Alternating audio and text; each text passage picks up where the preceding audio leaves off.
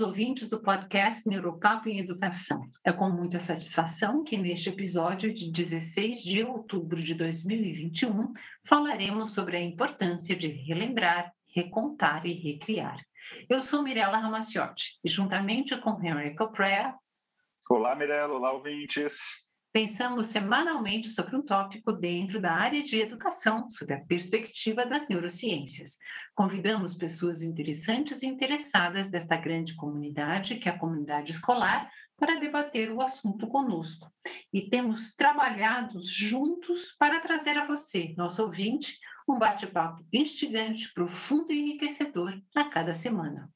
E neste 72 episódio, faremos aquele trabalho diferente que vocês que nos acompanham já conhecem. Ao invés de convidar pessoas diferentes, eu convidarei o Henrik. E eu convidarei a Mirella.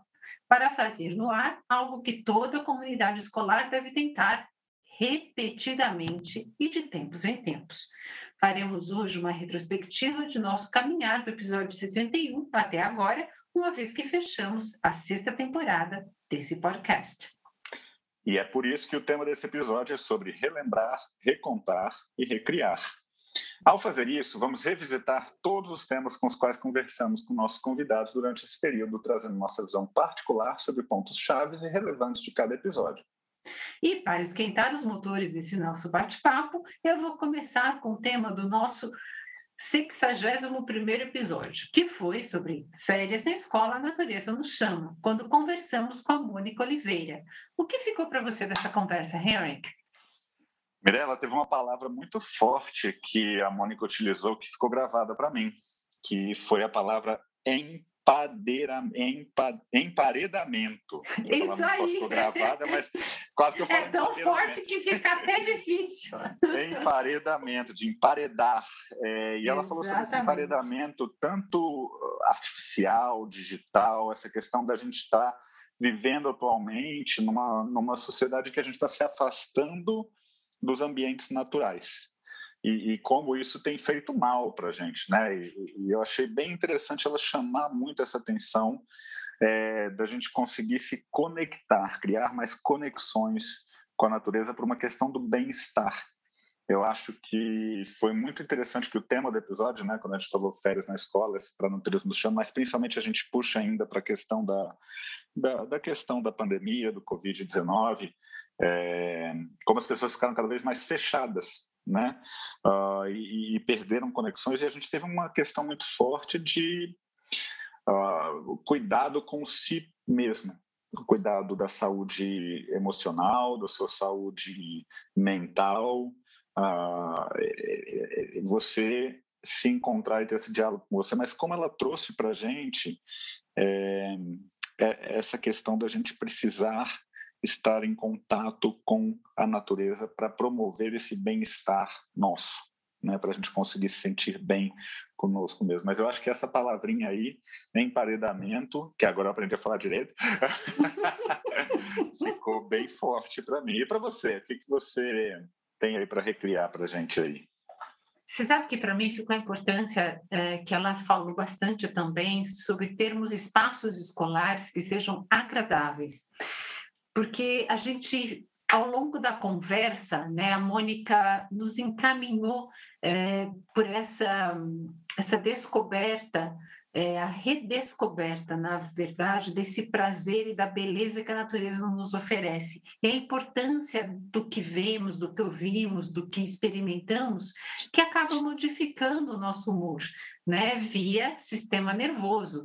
E aí tanto nível endócrino, que, que vai implicar na modificação dos humores, aqui na concepção grego-biológica do termo, que são os líquidos que habitam o nosso corpo, como as, o sangue, a bilis, linfa, etc., e o nosso nível de imunidade, né? o nosso nível, nesse nível imunológico.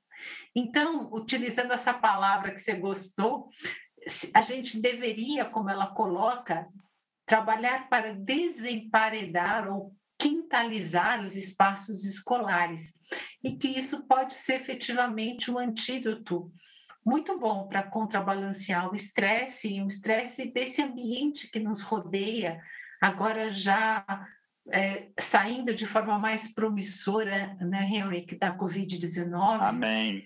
É, exatamente. E, que assim seja, né, para todo pois esse nosso é. Brasil, que foi tão duramente impactado, com tantas famílias passando por momentos tão difíceis de perdas, perdas de entes, entes queridos, perda de, do seu loca, local de trabalho, não apenas a mudança do local, mas a perda efetivamente do seu posto, né? E a perda de referenciais.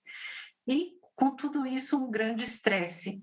E a, e a importância dessa volta, então, para a natureza, para que a gente possa é, restabelecer o nosso equilíbrio interno e externo também, né? Com o tempo. Exatamente. Exatamente, que a gente consiga fazer esse mergulho novamente dentro desse mundo natural, sem ter aquela questão que, que muitas pessoas traziam, apenas uma coisa puramente espiritual, mas uma questão que vai trazer um bem para a gente, uma, uma reconexão com, com esse mundo da natureza aí, de uma forma mais uh, direta, queria dizer direto, não queria, não queria aquela conexão puramente que a gente vê na, naquele mundo.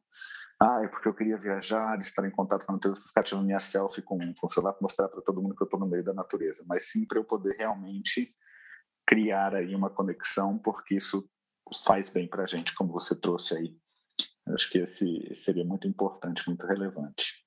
É verdade. E no episódio de número 62, nós fizemos um trabalho diferente. Você se lembra, Henrique, que a gente se propôs a examinar alguns aspectos ou uh, frentes de pesquisa dentro das neurociências, trazendo avanços no entendimento de cada ponto. Os temas que a gente abordou, abordou nesse episódio foram, por primeiro, como entender a vantagem cognitiva daqueles que falam duas ou mais línguas. O segundo, como trabalhar objetivos que sejam explícitos e eficazes. E terceiro, como materiais de qualidade impactam a aprendizagem. E, Henrique, você que ouviu bastante, o que, que ficou para você desse mergulho? Muita coisa. Muita coisa. Mas eu acho que eu acho que tem algumas questões interessantes aí. Eu acho que um, um dos um dos uh, um dos pontos interessantes eu acho que que foi trazido a questão da gente gerar nos estudantes aquela vontade de aprender gerar para ele a vontade de aprender não simplesmente ficar buscando dar uma resposta correta não simplesmente ficar fazendo aquelas aqueles vários pontos mas eu acho que é, quando a gente falou de. Você trouxe três pontos aí, né, Gabriel? Acho que eu estou dando um pouco mais amplo no episódio em si.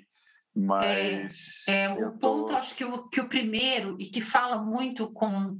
É, principalmente o ambiente que, que você está atualmente, né, dessa, Sim. entre aspas, vantagem cognitiva, eu acho assim, isso um pouco. É um pouco demais a gente falar sobre isso, porque é, não é para todo mundo e nem é da mesma forma. Eu acho que isso foi um ponto relevante que uh, a gente trouxe nesse episódio, porque no ponto que a gente está em pesquisa, a verdade é, se você fala mais de uma língua, é, é muito claro que você está efetivamente recrutando mais redes, a sua circuitaria está muito mais ativada, você efetivamente exerce um controle inibitório no sentido de é, segurar a, a língua que você não está sendo exigido e recrutar todo o vocabulário, enfim, a parte de semântica, a sintaxe correta, eh, a parte fonética também para poder se comunicar naquela outra língua. Isso é efetivamente controle inibitório sendo exercido a todo momento e como função executiva é, é, por excelência, porque se desenvolve muito cedo né, na, na nossa trajetória de vida, sim, é uma coisa muito boa. Isso está ligado com aquele fato de é, saber mais de uma língua e efetivamente utilizá-lo, não é apenas saber, tem que utilizar, porque traz, sim, um afastamento daquele declínio cognitivo quando a gente já está numa idade bem mais avançada. E pesquisa sobre pesquisa mostra isso de forma muito clara. Mas o que a gente conversou foi que diferentes eh, crianças, eu falo aqui crianças porque no, nesse estágio inicial, nos dez primeiros anos, onde aprendizado de língua deveria ser para todos, para de forma é, muito robusta e feito com muita profundidade, porque é quando efetivamente as nossas janelas de, de desenvolvimento, de apropriação em todos os sentidos estão escancaradas, literalmente falando. Né? Então, a gente tem aquela janela fonética que se desenvolve por primazia no primeiro ano de vida, e a uhum. janela já de sintaxe, né, que é a gramática da língua, é, com um tempo ótimo até por volta dos oito anos de idade. Semântica, a gente, que é a parte de vocabulário, a gente vai adquirindo ao longo da vida, mas nos dez primeiros anos, tendo esse trabalho sendo feito, sim, a gente vai catapultar, né? vai dar aquele salto maravilhoso que se vê nessa possibilidade de você é, trabalhar a função executiva, a, é, é, esse alargamento da capacidade da memória de trabalho também, e isso é muito bom. Mas tem crianças que têm um funcionamento atípico, diferente. E tem sim, sim situações em que forçar uma criança a aprender desde muito cedo e ter que lidar com mais de um repertório, um repertório, digo, mais de um corpo de palavras, né? Crianças é, que têm que saber a mesma palavra para em uma, duas, às vezes três línguas, por causa do ambiente em que está, e ainda tem alguma dificuldade de processamento, pode é, ser bastante difícil e pode provocar aí alguns outros. É, alguma ter algumas outras implicações, alguns outros problemas mais adiante. Então, de novo, é algo que precisa ser entendido. Eu acho que para falar como carta branca para todo mundo é, é, é, ainda é cedo. A gente precisa acompanhar e acompanhar principalmente nesses casos, né, onde há uma dificuldade justamente no processamento linguístico ou mesmo de ordem do, do neurodesenvolvimento, crianças com neuroatipicidades que têm muita dificuldade no relacionamento social, no emprego social da, da língua, né? Social, eu digo, para se relacionar com outras pessoas. E isso precisa ser visto com mais cuidado, sim. Eu acho que isso ficou quando a gente conversou, né? Ficou, é, e eu acho que tudo que você está colocando agora, Mirella, voltando para o que foi falado do episódio, você está.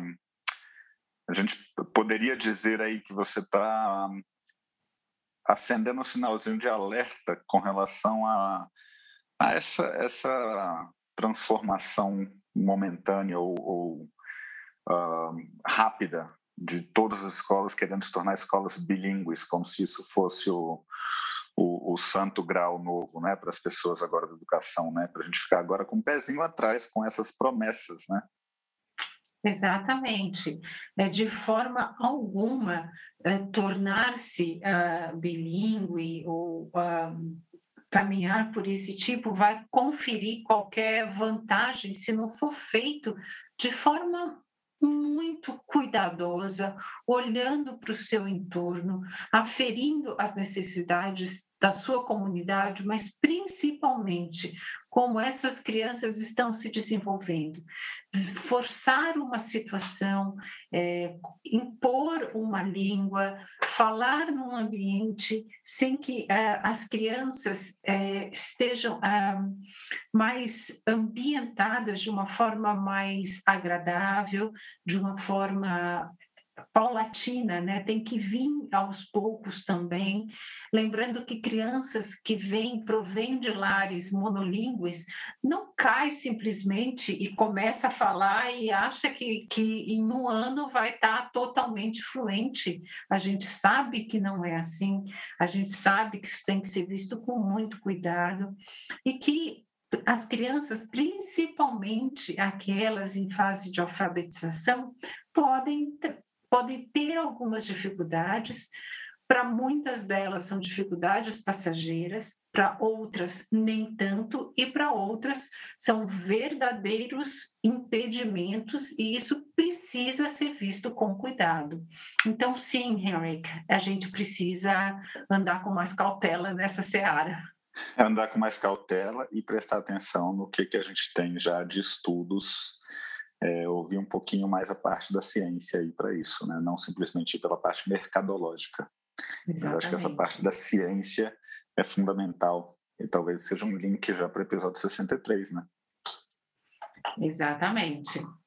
E a gente, lá no episódio 63, conversou sobre letramento. Dessa vez foi sobre letramento científico para adolescentes, onde a gente falou o que, que era e para que servia. As, as nossas convidadas foram a Rafaela Prata e a Thais Berto, ambas enfermeiras, que se voltaram para o ensino de adolescentes juntando as suas áreas primárias, né, onde se formaram e onde atuam, que é a saúde, mas trabalhando com a educação. E Henrik, eu acho que, que para você que lida hoje com bastante jovens, né, eu acho que deve ter ficado alguns pontos importantes. Para mim, ficou a parte de quando a gente falou sobre como se engajar com conhecimento a fim de trabalhar ativamente, ou seja, fazer ciência e colocar a mão na massa, contribuem para que desde jovem né, a gente possa entender como ciência e saúde funcionam. Mas para que isso ocorra, a gente precisa ter lugar e ter momento, ou seja, instruções explícitas, ah, daí ah, essa necessidade de um letramento, oportunidades de reflexão, então a necessidade de programas específicos que possam criar esses espaços para que o jovem efetivamente saiba o que é fazer ciência. E você, como é que você viu esse episódio? Como é que você enxerga isso nesse seu contexto atual de trabalho com jovens? Eu acho que foi um episódio que trouxe muitas reflexões. Eu acho que a gente trabalhando com ensino médio, trabalhando né, com, com, uma fase que os jovens estão buscando aí uma escolha do que, que vão fazer para a vida, a gente acaba caindo num, num, problema que a gente chegou a abordar num outro episódio na, na, na temporada anterior, mas é um problema de que acaba que os jovens na escola estão, estão aprendendo apenas aquilo que eles precisam para fazer uma prova, mas não realmente pensando a respeito. A Thaís trouxe uma fala bem interessante nesse episódio 63, quando ela falou sobre a vulnerabilidade dos adolescentes. Quanto que eles uhum. são vulneráveis às instruções que eles recebem, né? Então a gente tem que ter um cuidado muito grande com o que, que eles estão ouvindo, é, da onde que está vindo isso, quais são as fontes confiáveis, será que a gente está conseguindo alcançar esses jovens com informações realmente importantes. É, eu acho que, que esse, esse é um ponto que me fez refletir bastante quando a gente fala sobre a importância desse letramento científico para os jovens, para os adolescentes, e aí trazendo para essa questão ainda principal que nós vivemos, que, que, trouxe à tona muitas coisas, né? O Covid. Né? A Covid trouxe à tona muitas questões e, e, e, eu não acho que são apenas os jovens que estão precisando desse letramento científico, não. Eu acho que a gente precisa de trazer isso para uma discussão mais entre sociedade, dentro da sociedade, né? Quem são, é, é, quem é que vai fazer os jovens se interessarem por esse assunto quando a gente vê que a maioria das pessoas não estão interessadas nisso? Então, eu acho que o, o episódio ela vem trazendo para a gente alguns pontos uh, da importância desse letramento científico para os adolescentes uh, no ponto de vista da formação do cidadão, como isso fazendo parte da formação do cidadão. Os adolescentes que, como você falou, trabalham muito tempo com eles, eu acho que é muito interessante essa questão de quem que eles escutam, uh, quem, né, quem está falando. Isso é uma coisa muito importante, essa questão das, de buscar aceitação, de buscar escutar aquelas pessoas certas, e a gente tem que ter um cuidado muito forte com isso, muito grande com isso, para evitar que eles acabem escutando as fontes erradas, que eles acabem né, assimilando informações de forma errada, mas eles precisam entender exatamente o que, que é essa questão da, da, da parte da ciência, o que, que é fazer isso. E eu acho que as sugestões que a Thais e a Rafaela trouxeram para a gente foram bem interessantes e bem válidas de como a gente poderia trazer isso para o universo da escola, colocando eles também para fazer pesquisas, para demonstrar a, a, relevância e a importância desse assunto. Mas eu achei isso bem. É, quando eles falaram, eu, eu, só vou reforçar um ponto, porque essa fala que a Thais trouxe, os adolescentes são muito vulneráveis. Eu acho que hoje eu posso falar de pessoas que eu convivo da minha faixa etária, da minha idade, que não são os mais adolescentes. Talvez saiam, tenhamos saído aí uns dois, três anos, talvez, mentira. Mas, enfim, mas que a gente vê como a gente tem, no mundo atual, sucumbido aí a uma realidade de fake news, a uma realidade de simplesmente estar na internet, receber isso, não vou atrás, não vou pesquisar, e como isso é importante a gente ter. Acho que esse trabalho de letramento científico talvez seja um ponto fundamental e primordial com essas mudanças do ensino médio agora. Quem sabe não seja um momento da gente ir mais a fundo com isso aí. Mas é, é importante. É, sim. Ainda bem que a gente teve gente que está fazendo pesquisa e trabalhando com jovem, né? Isso assim. Exatamente. Exatamente. E na área da e, saúde, né? Isso. E no episódio 64, a gente é, teve um bate-papo bem interessante, foi sobre mudança de carreira em educação. estiveram conosco a Fátima Trindade e a Roberta Longo.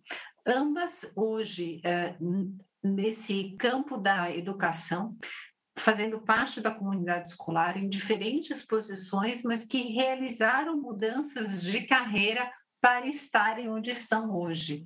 E eu sei que é um tema que você mesmo experimentou na, na pele, não foi, Eric? Ah, experimentei em vários momentos. experimentei e como esse... meu... é...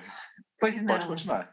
Pode continuar. Eu, não, eu, eu fiquei curiosa sabendo que você fez essas mudanças né, dentro da sua, do, do, do, seu percurso em educação. Como é que esse episódio te ajudou a entender o que, que foi que te aconteceu? Ah, Mirella, é, novamente acho que são reflexões. Eu acho que quando a gente é mais, mais novo, quando a gente está começando aí a, a pensar em uma carreira, pensar no que, que a gente vai fazer, é, a gente se deixa levar muito pelo que os outros estão falando. Não, a gente não se leva assim pelo, pelo que a gente quer. Não existe um planejamento. A gente não, não aprende a pensar a respeito da nossa carreira. A gente vai numa questão deixa a vida me levar, mas dentro daquele mundinho do que eu conheço. É, ouvindo o que outras pessoas estão falando, ouvindo uh, outras pessoas, olha, você vai bem aqui na parte de matemática, talvez você fosse bom fazer uma engenharia, e você acaba assimilando aquilo e simplesmente fazendo porque alguém te disse para fazer aquilo ali, mas há, há um trabalho muito pequeno na parte do autoconhecimento, e eu acho que Nesse trajeto que eu passei de mudança de, de carreira, de pensamento sobre carreira, o que, que eu gosto, o que, que eu penso fazer, eu acho que essa parte de autoconhecimento foi muito relevante. Então, a gente precisa muito aprender a, a uma fala do, do, episódio, acho que é aprender a ouvir a nossa voz interior, né? E, e, e buscar essa educação de um autoconhecimento para entender aquilo que a gente está querendo fazer e evitar simplesmente deixar que outras pessoas, que a vida nos, nos, nos mostre o que a gente quer decidir para nossa profissão, ou deixar uma questão apenas de status, do que, que os outros vão pensar se eu quiser seguir essa carreira, se eu não quiser seguir aquela carreira. É, dentro, da, dentro do universo da escola, eu, eu, eu tenho uma convicção muito forte hoje com relação ao qual é o papel do ensino médio, né, que eu acho que é ajudar o jovem a se conhecer melhor. Uh, óbvio que a gente está inserido num sistema que tem uma prova de vestibular, que eles vão fazer essa questão toda, mas se ele não se conhecer, ele vai escolher uma profissão baseado nas matérias que ele teve na escola. Ele teve matemática, física, química, letra, é, português, inglês, talvez o espanhol, uh, história, geografia e pronto. E acaba por aí. Eu me, eu me recordo pensando nessa questão de, desse autoconhecimento, com a importância disso para essa mudança de carreira em educação, uh, eu, eu, volto para essa realidade que eu, que eu enxergo dentro dos jovens ainda, quando eu promovi uma feira de, trouxe uma feira de universidades E, e, os alunos ficaram assim, gente, mas eles têm mais de 300 cursos superiores, como se eu nem sabia que existia tudo isso, né? E eu acho que a gente mesmo, quando a gente está começando a nossa carreira, a gente se fecha no mundinho das pessoas que estão ao nosso redor em vez de ampliar horizontes. Então, é, se eu for fazer, eu vou trabalhar com educação, eu vou ser apenas professor. Eu não posso fazer mais nada. Eu vou trabalhar. Então, é, é, é tentar buscar. Eu acho que fazer essas reflexões, buscar conhecer pessoas de áreas diferentes. Eu acho que tudo isso for, foram reflexões que eu fiz enquanto eu escutava o episódio, escutava tanto a Roberta quanto a Fátima falarem. Foram reflexões o quanto que foi importante para mim fazer leituras fora da minha área. E quanto tempo eu demorei para começar a fazer isso, para entender, poxa, mas eu gosto disso. Poxa, eu gosto daquilo ali. Opa, isso aqui é uma oportunidade de carreira. E eu não preciso ficar preso fazendo a mesma coisa para o resto da minha vida, né? Então, acho que é são, são reflexões importantes. Buscar fora da sua área também, né?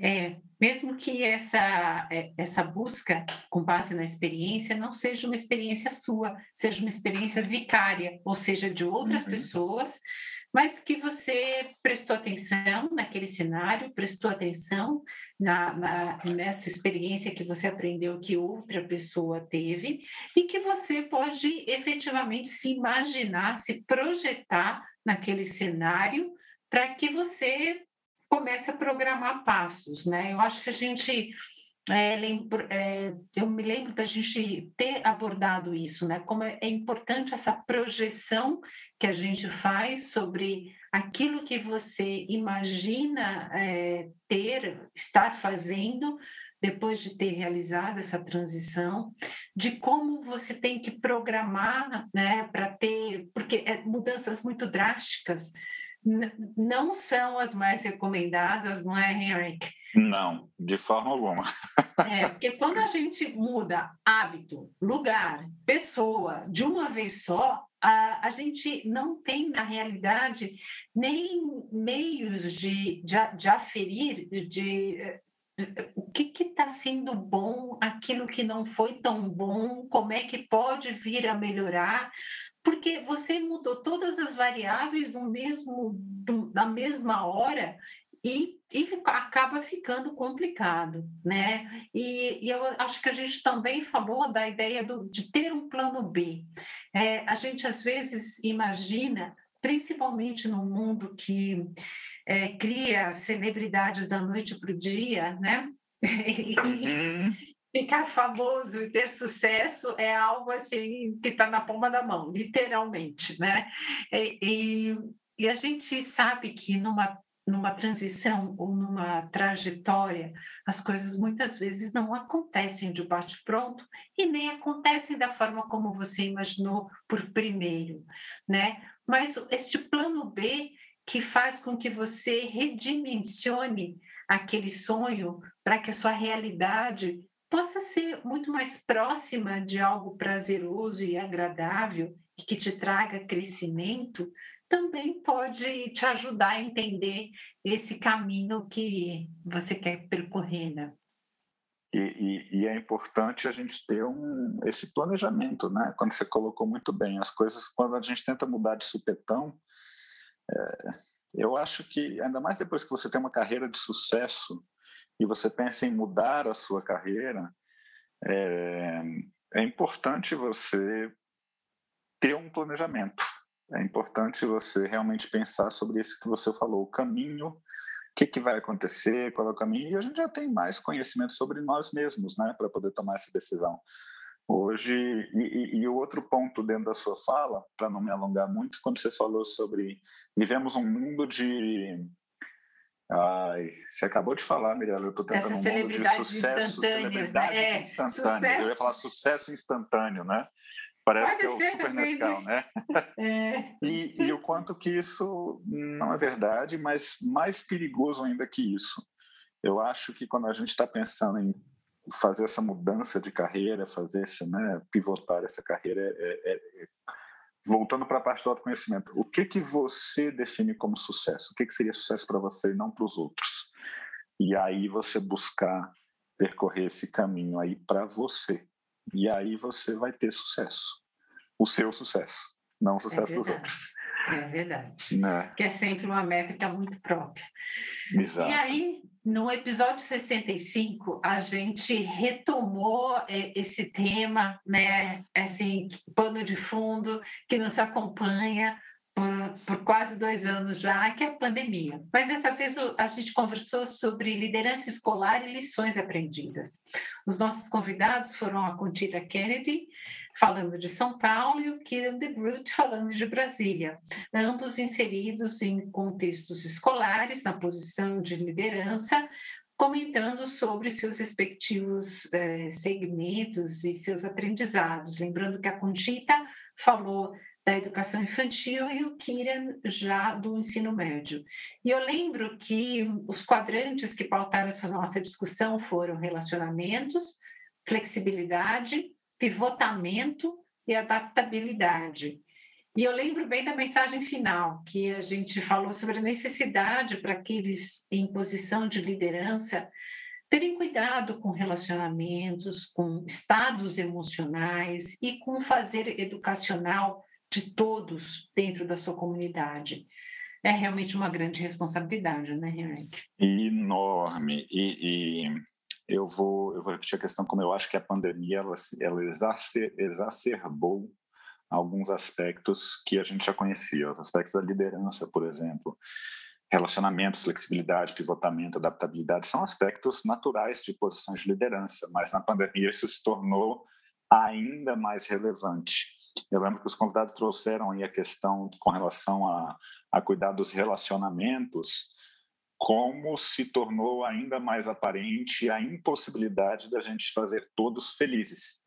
Todos, todos estão felizes, né? E, e isso realmente é algo que é, é você deixar todo mundo feliz ao mesmo tempo, com qualquer decisão que você tome. Então, é um trabalho de você construir esses relacionamentos de forma a tra trazer uma mensagem mais clara para as pessoas poderem é, é, assimilar aquelas decisões a importância da flexibilidade, quanto foi importante para a gente poder trabalhar com como é que a gente trazia coisas novas que foram impostas para o mundo da escola, uma educação infantil. Como é que eu vou trabalhar numa educação infantil à distância? Né? Então, assim, eu precisava de uma flexibilidade muito grande das pessoas para poderem fazer isso e a liderança escolar precisava conseguir trazer isso, essa, essa necessidade para a equipe inteira abraçar essa causa uh, construir uma rede de relacionamento, construir aí um apoio forte para você poder confiar nas, nas, outras pessoas de forma que aquilo é, funcionasse da melhor forma possível, dentro de todas as mudanças que a gente precisava. Mas eu acho que eu acho que todos os assuntos que foram trazidos à tona foram bem relacionados ao papel de liderança como um todo, né? Apesar da gente ter falado sobre as lições aprendidas aí nesse tema aí durante essa pandemia, mas foi uma, para mim, foi uma forma de revisitar assuntos importantes da liderança. Você está liderando pessoas, Sim. você precisa construir relacionamentos, você precisa trabalhar com entendimento do que, que as outras pessoas estão passando. Você trouxe a mensagem final, né? Cuidar dos relacionamentos, dos estados emocionais e como a gente teve aí um abalo emocional. Eu li recentemente, acho que semana passada, que houve um aumento de 28% nos casos de depressão no Brasil durante esse é. período de pandemia. Então, é. assim, quem está numa posição de liderança precisando fazer com que as pessoas façam as coisas, fazendo aquilo acontecer, tem que ter um cuidado e um olhar muito forte para isso. Mas não era apenas na pandemia, é porque na pandemia foi um momento desafiador. Sim, e onde é, tudo foi exponenciado, né? Os holofotes se viraram para os para os problemas que já existiam, e os problemas que já, que já existiam ficaram muito mais é, fortes, né? É, se aprofundaram muito mais. Então, aprofundou-se a distância que separa né, vários de nós dentro do que chamamos de sociedade, é, aprofundou-se as dificuldades da, na própria aprendizagem, a gente viu é, onde é realmente necessário é, presença, onde a presença ela significa aprendizagem, como professor tem um papel e será sempre um papel fundamental né, nessa mediação. E como também é, a comunidade escolar se faz de vários atores, inclusive a família, que estava bastante afastada do ambiente escolar de forma geral, né? Eu, você sabe que eu não falo em generalidades, eu falo de forma geral, de novo, porque era uma tendência, um afastamento, e com o afastamento, o estranhamento. O estranhamento do fazer educacional, o estranhamento de determinadas é, abordagens, é, métodos, ou, enfim, é, o trabalho daquilo que é, o professor faz com os alunos, muito fruto desse, é, dessa separação, né, de não acompanharmos e respeitarmos mesmo este profissional que abraça é, é, o, o engrandecimento de todos nós né? Porque aprender estamos aprendendo sempre. Eu, eu canso de falar que aprendizagem é, é estímulo, é, é, estímulo, seja interno ou externo, é, que a gente vê é, ali instigando as nossas células neurais para que possam fazer conexões e marcar novos caminhos, ou seja, aumentar a nossa circuitaria mas ela não faz sentido se a gente não souber controlar e melhorar essa estimulação. E aí sim, isso é educação. Né? E, essa, é. essa grande equação é que, que, que para mim lembra muito essa química, né? essa alquimia do saber quer saber como, que elementos você vai colocar, para que turma, em que momento, de que forma. Isto é educação. E eu acho que é, sempre o professor tem um papel fundamental. Eu acho que o professor tem um papel fundamental, sempre terá. Eu vou.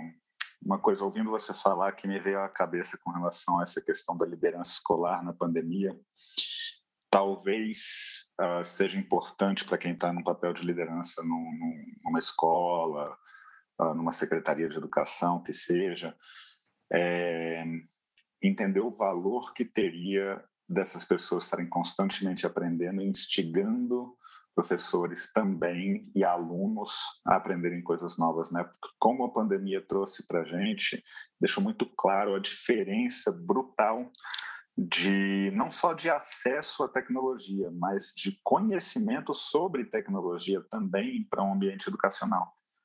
Como as uhum. pessoas sentiram dificuldade por uma falta de conhecimento e, e como a gente poderia ter preparado melhor no âmbito de Brasil, não de escolas em particular, de ilhas de excelência, mas no âmbito de Brasil, que eh, a dificuldade que foi para disponibilizar materiais para os alunos. Isso nós estamos falando de 2021.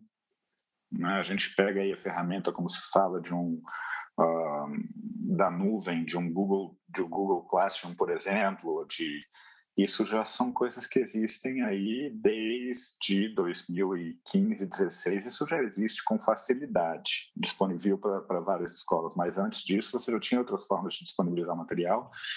E como a gente acabou falhando nesse ponto de, de enxergar o quanto que isso poderia ajudar, não só por conta da pandemia, mas o quanto que isso pode auxiliar o trabalho do professor para ele poder ter o tempo de fazer o trabalho principal dessa construção junto ao aluno e não simplesmente substituir nada, porque o que você trouxe para mim é, é, a pura verdade. O trabalho do professor não vai ser substituído por tecnologia, mas ele pode ser bem auxiliado por isso aí. É e talvez o líder ficar com esse olhar agora de falar, vamos testar, prestar atenção nas coisas que estão vindo, o que, que seria relevante capacitar meus alunos e meus professores para o que está vindo.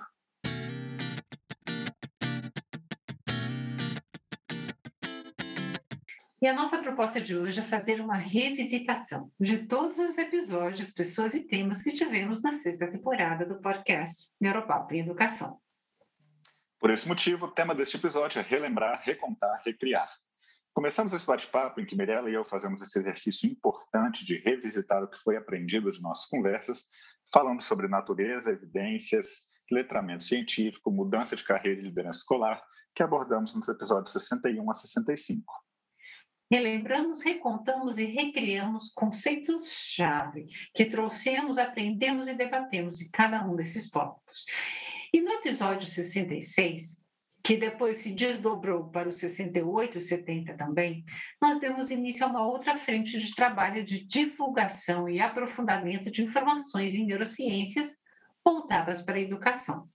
Fizemos isso através de um trabalho de análise do livro Bem-vindo ao cérebro do seu filho: Como a mente se desenvolve da concepção até a faculdade.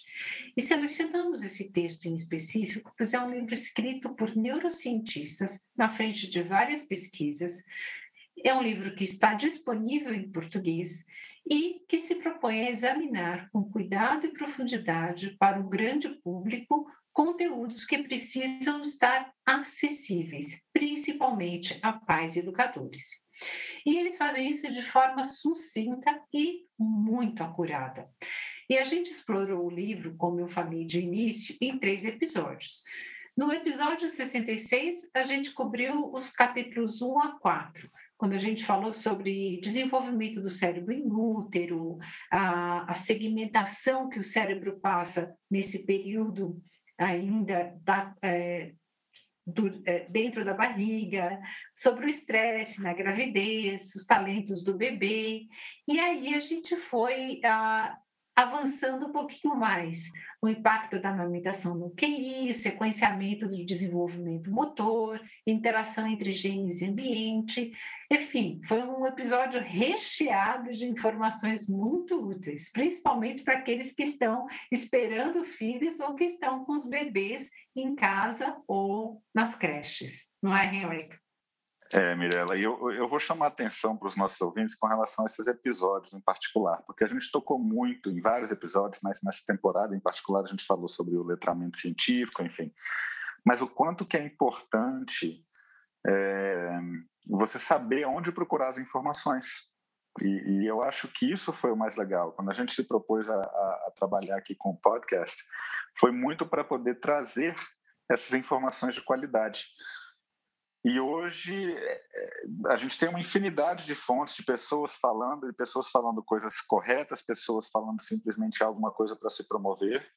Mas eu, eu achei muito interessante esses três episódios, é, exatamente para isso, para a gente poder trazer para os nossos ouvintes uma fonte confiável. Se eu quiser pegar mais informações sobre isso, então, quando você fala sobre, né, nesse início, é, quem está esperando filhos, estão com o bebê em casa, na escola. Eu lembro quando eu estava aqui em casa, a gente estava esperando o nosso primeiro filho, era aquele enormidade de livros sobre o que esperar quando você está esperando, e, enfim, né? E por aí vai um uhum. monte de outras questões. E, e eu achei muito interessante que a gente possa oferecer para os nossos ouvintes, a gente começou esse trabalho nessa temporada, essa fonte confiável. Onde mais eu posso buscar isso? Que acho que é um dos nossos propósitos, né, Mirella? Então, acho que eu acho que foi muito interessante ouvir suas respostas, seus comentários, quando, né? Foi, foram três episódios da gente trabalhando dessa questão. Mirella, você pode discorrer sobre isso, você pode falar sobre aquilo. Então, você trazendo não só as coisas que estavam no material, no livro em si, mas agregando com todo o seu conhecimento aí, que é, traz muito valor, muito mais valor do que só ah, é uma crítica do livro de alguém que leu. Não, é uma pessoa que está falando que tem um conhecimento muito sólido sobre o assunto. Então, eu acho que esses três episódios em particular trazem para os ouvintes essa certeza de se eu quiser mais informações, que livro que eu vou? Olha, tá aqui um material muito bom para você. É Gostei muito disso. É, eu acho que é, foi, foi o, que, o que a gente se propôs, né? Seria muito bom até que os ouvintes, aqueles que nos acompanham, escrevessem um e-mail, passassem WhatsApp, enfim, utilizassem quaisquer canais para que a gente soubesse também por eles o quão útil foi, que outros é, textos é, ou livros eles gostariam que a gente fizesse esse trabalho de discussão e aprofundamento, porque eu acho que uma coisa importante, Henrik, e que você mencionou, não é apenas é, dispor de um texto ou dispor de um material, mas é saber como é, ler com profundidade, né? Não é ler, é, é, ler entre as entre linhas, entre as linhas, fazendo inferência, conectando informações, trazendo as informações de fundo para a área em que você está. Então, seja para um professor, seja para um pai, seja para uma liderança escolar, como é que eu vou trabalhar essas informações e fazer essas conexões para podê-las aplicar é, ou, ou, ver como isso se verifica no ambiente onde eu estou inserido. Eu acho que quando a gente consegue fazer esse diálogo, que foi o que, o que a gente tentou é, aqui auxiliar para que aconteça para cada um daqueles que nos ouvem, eu acho que isso fica muito mais gostoso, né? Quando o livro fala efetivamente com a gente, com as nossas necessidades, e é quando a gente aprende, né? Fala, nossa, eu saí realmente melhor. A gente Era... lentificou né, o processo, ou seja, a gente parou, falou: olha, vamos falar um pouquinho mais desse capítulo, agora vamos falar um pouquinho mais daquele, o que, que a gente viu? E nessa lentificação, como as próprias pesquisas, e várias são elas em neurociência, nos dizem, que é quando a gente fica na informação, e ao ficar na informação, a gente tem oportunidade de fazer esse mergulho é, colocando é, esses novos conhecimentos em relação ao cabedal que você tem de conhecimentos, mas principalmente as necessidades que você tem de, de conhecimento. Foi, foi uma aula, Mirella. foi, foi como se estivesse numa aula em que você lê um texto e depois você escuta uma pessoa que agrega mais conhecimento àquele texto falar a respeito dele. É, eu acho que a melhor definição que eu posso trazer foi isso, não foi simplesmente ouvir pura e secamente o livro falou só isso aqui, ponto, mas ouvir com propriedade, ouvir com, com acréscimo aquilo ali, o que você trouxe agora. Facilita o entendimento, facilita a reflexão, facilita pensar a respeito daquilo ali e entender a importância daqueles assuntos todos trabalhados. É Gostei verdade. bastante. Que bom. Gostei bastante. A gente mantém, então, né? Vamos ver agora que título que Eu, a gente vai trabalhar, né? Sim. Nas próximas Vamos. temporadas. Vamos lá. E no episódio 67, a gente veio com o tema da aprendizagem dos primeiros anos, o que a pandemia nos levou. E a gente teve a Hannah Lampert conversando com a gente. Eu lembro que a gente abordou tanto pontos positivos quanto negativos, isso com base num artigo sobre evidências de aprendizagem no segmento de educação infantil, que trouxe mais de 78 é, achados, né? E, desculpa, artigos que apontaram esses achados. E aqui eu retomo os pontos negativos que a gente discutiu. Foram três, né? Que o aprendizado remoto foi difícil para as famílias e para as crianças que aprendizagem e desenvolvimento foram impactados, que as uhum. crianças menos favorecidas, seja a nível social ou de desenvolvimento, foram mais afetadas. Em contrapartida, os pontos positivos foram tamanhos menores de classe, trazendo maior cuidado individualizado e educação, o aprendizado ao ar livre beneficiando física e psicologicamente as crianças e famílias passando mais tempo com seus filhos e atuando mais diretamente no seu aprendizado. Né? E, no, e, eu lembro também que a gente fechou falando sobre o que eu chamei do tripé necessário: o acolhimento, o pertencimento e o entendimento. Né? E a necessidade da gente ter esse tripé, principalmente educação infantil, né? A qualquer tempo e para qualquer, qualquer espaço, tempo. não é? Qual, qualquer tempo e qualquer espaço. E eu vou, eu estou lembrando do episódio, mas estou ouvindo você falando aqui também. a gente fica assim, gente, a gente volta em alguns aspectos que são parecem ser bem simples e, e, e diretos. É, a importância desse acolhimento, a importância da família estar próximo, da gente dar uma segurança emocional para as crianças na aprendizagem dela, É, o que a gente começou falando aqui do episódio 61 aqui é a questão do aprendizado ao ar livre, beneficiando física e psicologicamente as crianças. Como as coisas vão se casando e a gente não precisa reinventar a roda, né? mas como a gente precisa trazer é, esses aspectos. Acho que para a educação infantil, ele, quando a gente estava conversando com a Hanna, mas trouxe muito essa, essa questão da parceria das famílias também é, o quanto que as crianças conseguiam, né? A gente passou a ter uma, uh, uma, uma um trabalho em conjunto uh, com, com os pais, é, por meio de, de, comunicação mais eficaz, comunicação mais clara. Como isso auxiliou no trabalho das crianças, também até algumas crianças trazendo uma diminuição no tempo gasto, uh, a gente teve uma diminuição no tempo gasto nas atividades de aprendizagem, mas como a gente conseguiu com tudo isso que aconteceu, mesmo com essa diminuição nesse tempo, a gente conseguiu ainda assim dar um suporte é, que foi. Teve, você trouxe os pontos negativos, né, Andrela? Mas eu acho que, por mais que tenham sido impactados, que a gente sabe, eu acho que trouxe para a gente um entendimento dessa necessidade de parceria entre escola e casa. Quando eu comecei a trabalhar em escolas, eu, eu, ouvia muita gente falando, e até hoje ainda tem muita gente que fala que os pais usam a escola apenas como um depósito, né, para deixar as crianças ali enquanto eles vão trabalhar. E eu acho que essa, esse momento aí uh, da, da, pandemia nessa parte da educação infantil, uh, que a pandemia nos legou, eu acho que trouxe aí mais pais começaram a entender a relevância e o que, que as escolas estão fazendo. Eu costumo usar a frase de que depois das famílias, as escolas são as pessoas, dentro das escolas você tem as pessoas que mais querem o sucesso das crianças que estão ali. E se a gente faz um trabalho em parceria, quanto que isso ajuda? Então eu espero que uma das coisas que a pandemia tem nos legado é um número cada vez menor de pessoas que acham que a escola é apenas para deixar para lá, deixa a criança ali enquanto eu vou fazer minhas outras coisas, mas que eu preciso estar presente. É, as famílias precisam passar o terceiro ponto positivo para mim foi muito impactante, que as famílias precisam passar mais tempo com seus filhos e atuar mais diretamente no aprendizado dos seus filhos. E para isso precisam aprender como fazer isso. E é muita gente aprendeu das escolas, aprendeu porque estava do lado dos filhos assistindo às aulas. Então acho que isso é. possa ter ajudado muita gente. Verdade. Esperamos que sim, esperamos que seja mantido, né, Rebeca? Esperamos que sim. É... esperamos que seja um legado da pandemia. É verdade.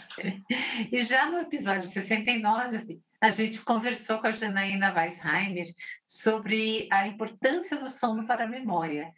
E a gente conversou, o papo foi realmente riquíssimo. E eu lembro que a gente começou falando como na pandemia muitas crianças, jovens, idade escolar acabaram modificando sua, sua rotina, né? Rotina de sono, rotina de vigília, que é o tempo acordado, e que isso deu uma bagunçada no ritmo circadiano. A gente também conversou com ela, com ela, eu lembro sobre as telas, né? Como as telas passaram a fazer parte integral né, da rotina de todo mundo, as mudanças que essa, esse novo membro é, ali é, contínuo nos trouxe. E a gente teve também, eu acho que foi um episódio muito rico, porque a Janaína fala com muita tranquilidade e naturalidade sobre uh, estudos que muitas vezes são bastante difíceis mas ela soube colocar de uma forma muito agradável de, e, de novo, muito fácil de se entender as evidências que apontam para como a gente deve sim respeitar o sono, como a gente precisa insistir, com, tanto com criança quanto com jovem, na higiene do sono, né, que esse conjunto de comportamentos, rotinas e condições adequadas para um sono que seja reparador, e como a gente precisa é, ter isso sempre, ao longo de toda a nossa vida. Não é só por causa da pandemia ou porque as telas estão presentes no nosso dia a dia, mas que a gente tem que se cuidar para ter essa função que nos garante memória, nos garante atenção ao longo de toda a nossa vida, né, Henrique? E me conta uma coisa, você tem sono bom? Sono de qualidade? Já tive melhor, tá? Mas olha, eu vou te também. falar uma coisa, Mirella, eu acho que eu acho que foi um tapa na cara para aquelas frasezinhas que a gente escuta de pessoas que querem se promover falando trabalhe enquanto eles dormem, né, e tal, para você ter, você vai só piorar todas as suas condições. Eu acho que aí volta para o lado da ciência, do que a gente sabe.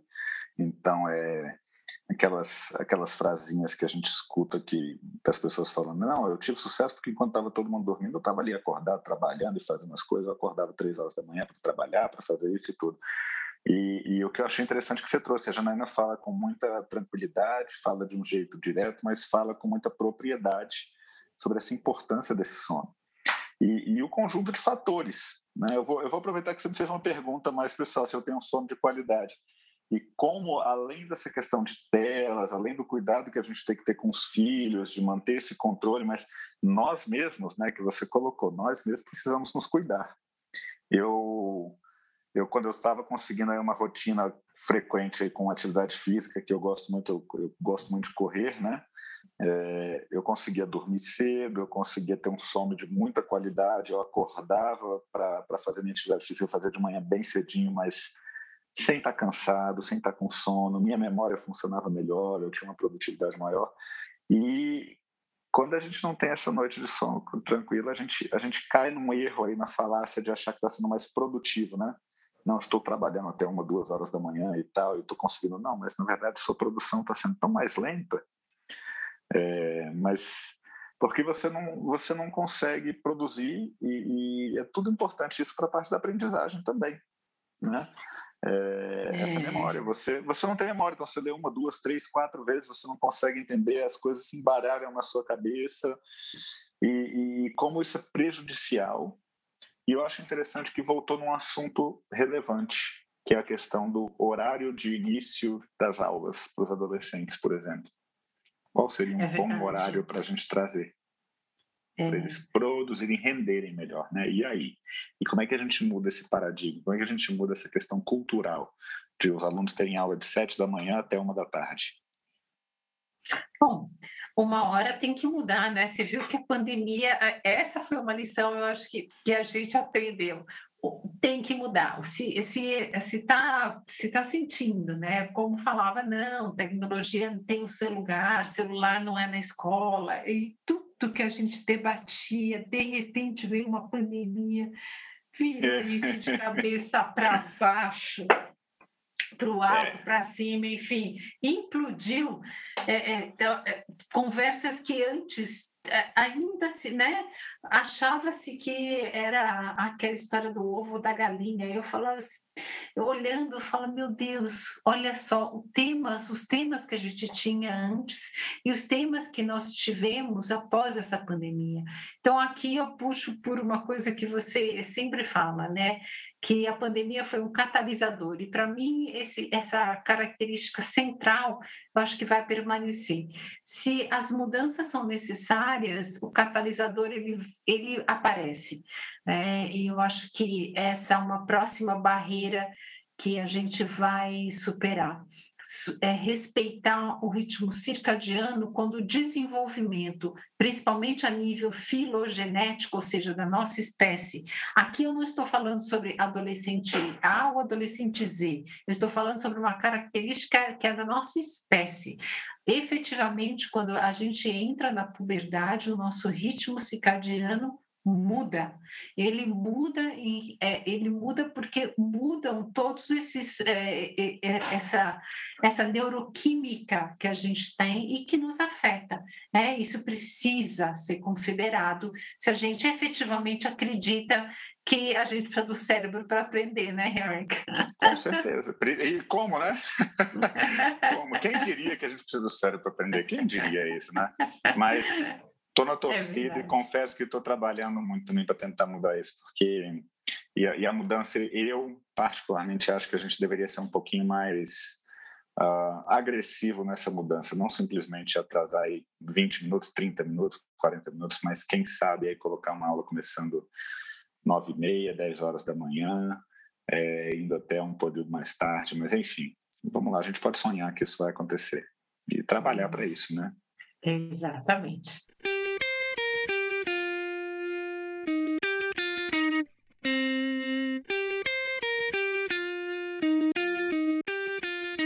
Estamos hoje revisitando os episódios, pessoas e temas que tivemos na sexta temporada do podcast Neuropalco em Educação.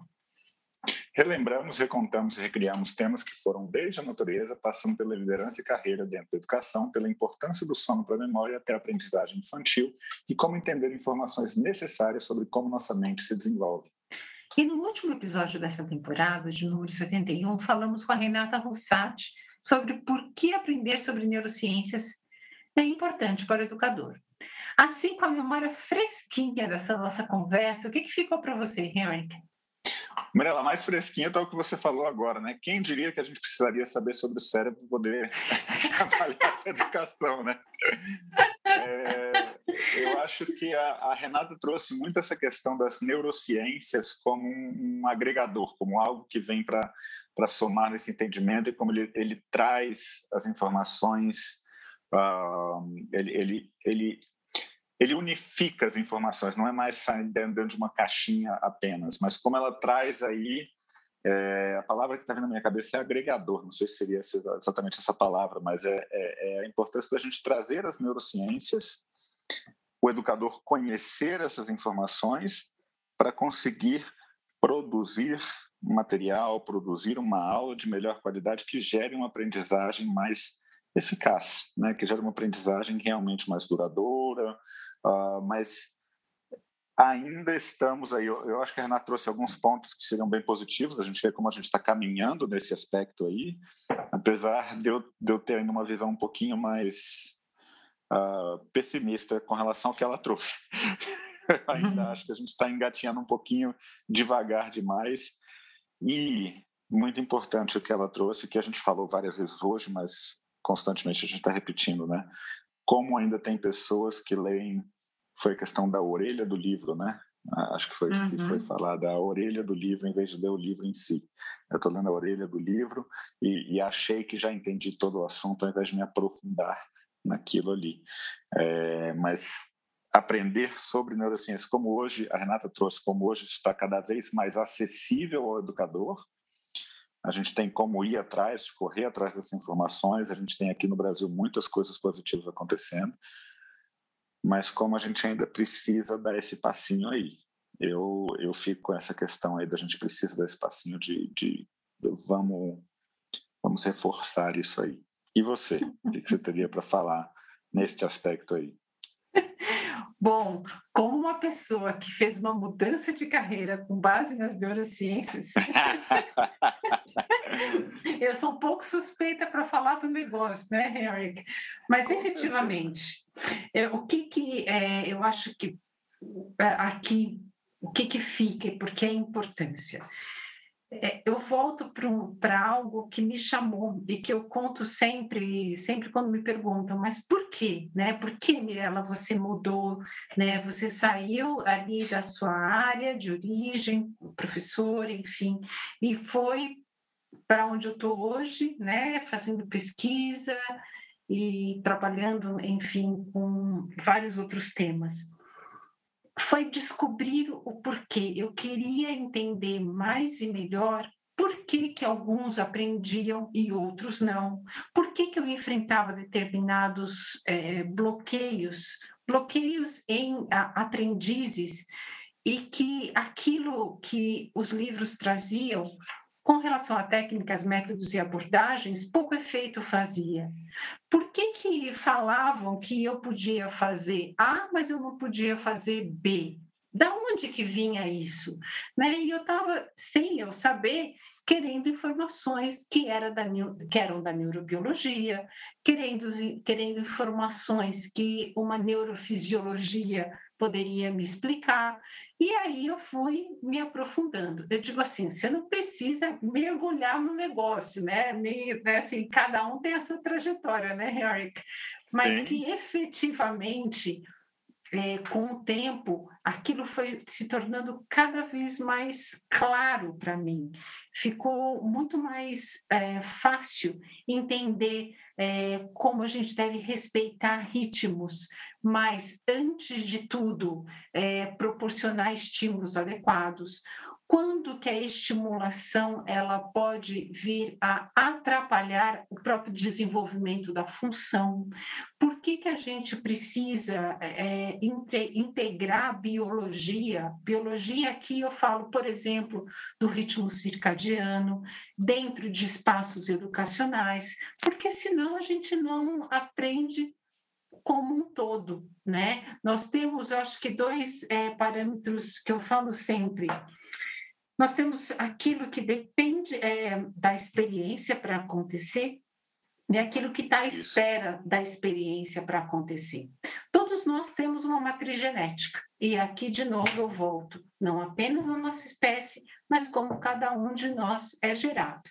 E, e quando a gente tem algo à, à espera, a gente só está lá com aquela matriz genética, com aquilo lá meio é, já pré-programado, a gente está na expectativa. Aconteceu, o organismo vai dar conta do negócio e fica bonito, o negócio já se desenvolve. Outras coisas a gente vai, a gente depende da experiência. A gente precisa que a experiência aconteça, senão não vai dá nada, não vai para frente, a coisa não se desenvolve. E é esse o papel, eu acho que marcante nesse desenvolvimento diferencial que a gente vê para pessoas, diferentes comunidades, diferentes congregações, porque aí a gente vai entendendo mais e melhor por que, que em determinados contextos houve um, um, desenvolvimento não apenas de um indivíduo, mas de uma grande parcela, e isso beneficiou toda, toda aquela comunidade a, é, é, a nível social, como em outros contextos a coisa não aconteceu a, a, experiência que deveria ser proporcionada não foi, né? Essa dependente de experiência e, portanto, a, a, aquele cérebro né, em desenvolvimento ficou aquém do seu desenvolvimento ótimo, né? aqui entendendo ótimo como aquilo que aquele cérebro pode se desenvolver no seu potencial. Então, acho que a gente entendendo isso, né, a expectativa de experiência e a dependência de experiência, cada vez a gente entende melhor como somos todos de uma mesma espécie, mas como diferencialmente temos sim trajetórias que podem ser muito, muito diferenciadas e que o nosso entorno, né, principalmente aqueles que nos cuidam por início, como a gente falou nesses episódios que a gente explorou o livro, né, Henrik? Uhum. Aqueles que se é, é, cuidam de nós na nossa educação, como são os que pertencem à comunidade escolar, aqueles que habitam os nossos mundos e com os quais a gente troca afetos, comunicação, é, tarefas, né, que são os nossos colegas a nível profissional, dentro deste grande, dessa grande orbe que é o planeta que a gente habita, né, onde contextos diferenciados como este da pandemia em tempos recentes nos fez revisitar tantas um, tantos pontos básicos sobre o que é ser humano, né? Que estados emocionais importam, que saúde não é só física, que ela tem uhum. outras dimensões e que todas devem ser valorizadas e alimentadas, é, que a gente tem sim necessidade de conexão. Conexão se pode, pode acontecer para diferentes pessoas de diferentes formas, mas ela precisa estar presente, porque somos, antes de tudo, seres sociais. Né? Nós, é, nós somos mamíferos que se constroem é, né, nessa combinação é, de dois seres, somos engendrados né, num, num templo próprio, né, que, é, que é esse útero maravilhoso é, que nos propicia a vida, e nascemos sempre né, a, muito ainda necessitados de cuidado, de carinho e de proteção para que a gente possa se desenvolver.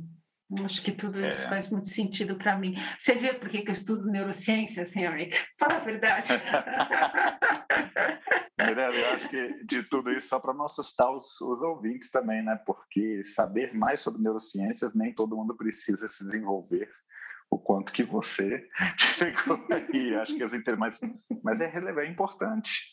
É, tudo que você trouxe aí é, é exatamente por isso é, não chegando ao ponto de preciso me tornar um pesquisador, mas eu preciso conhecer porque faz parte do nosso objeto de trabalho.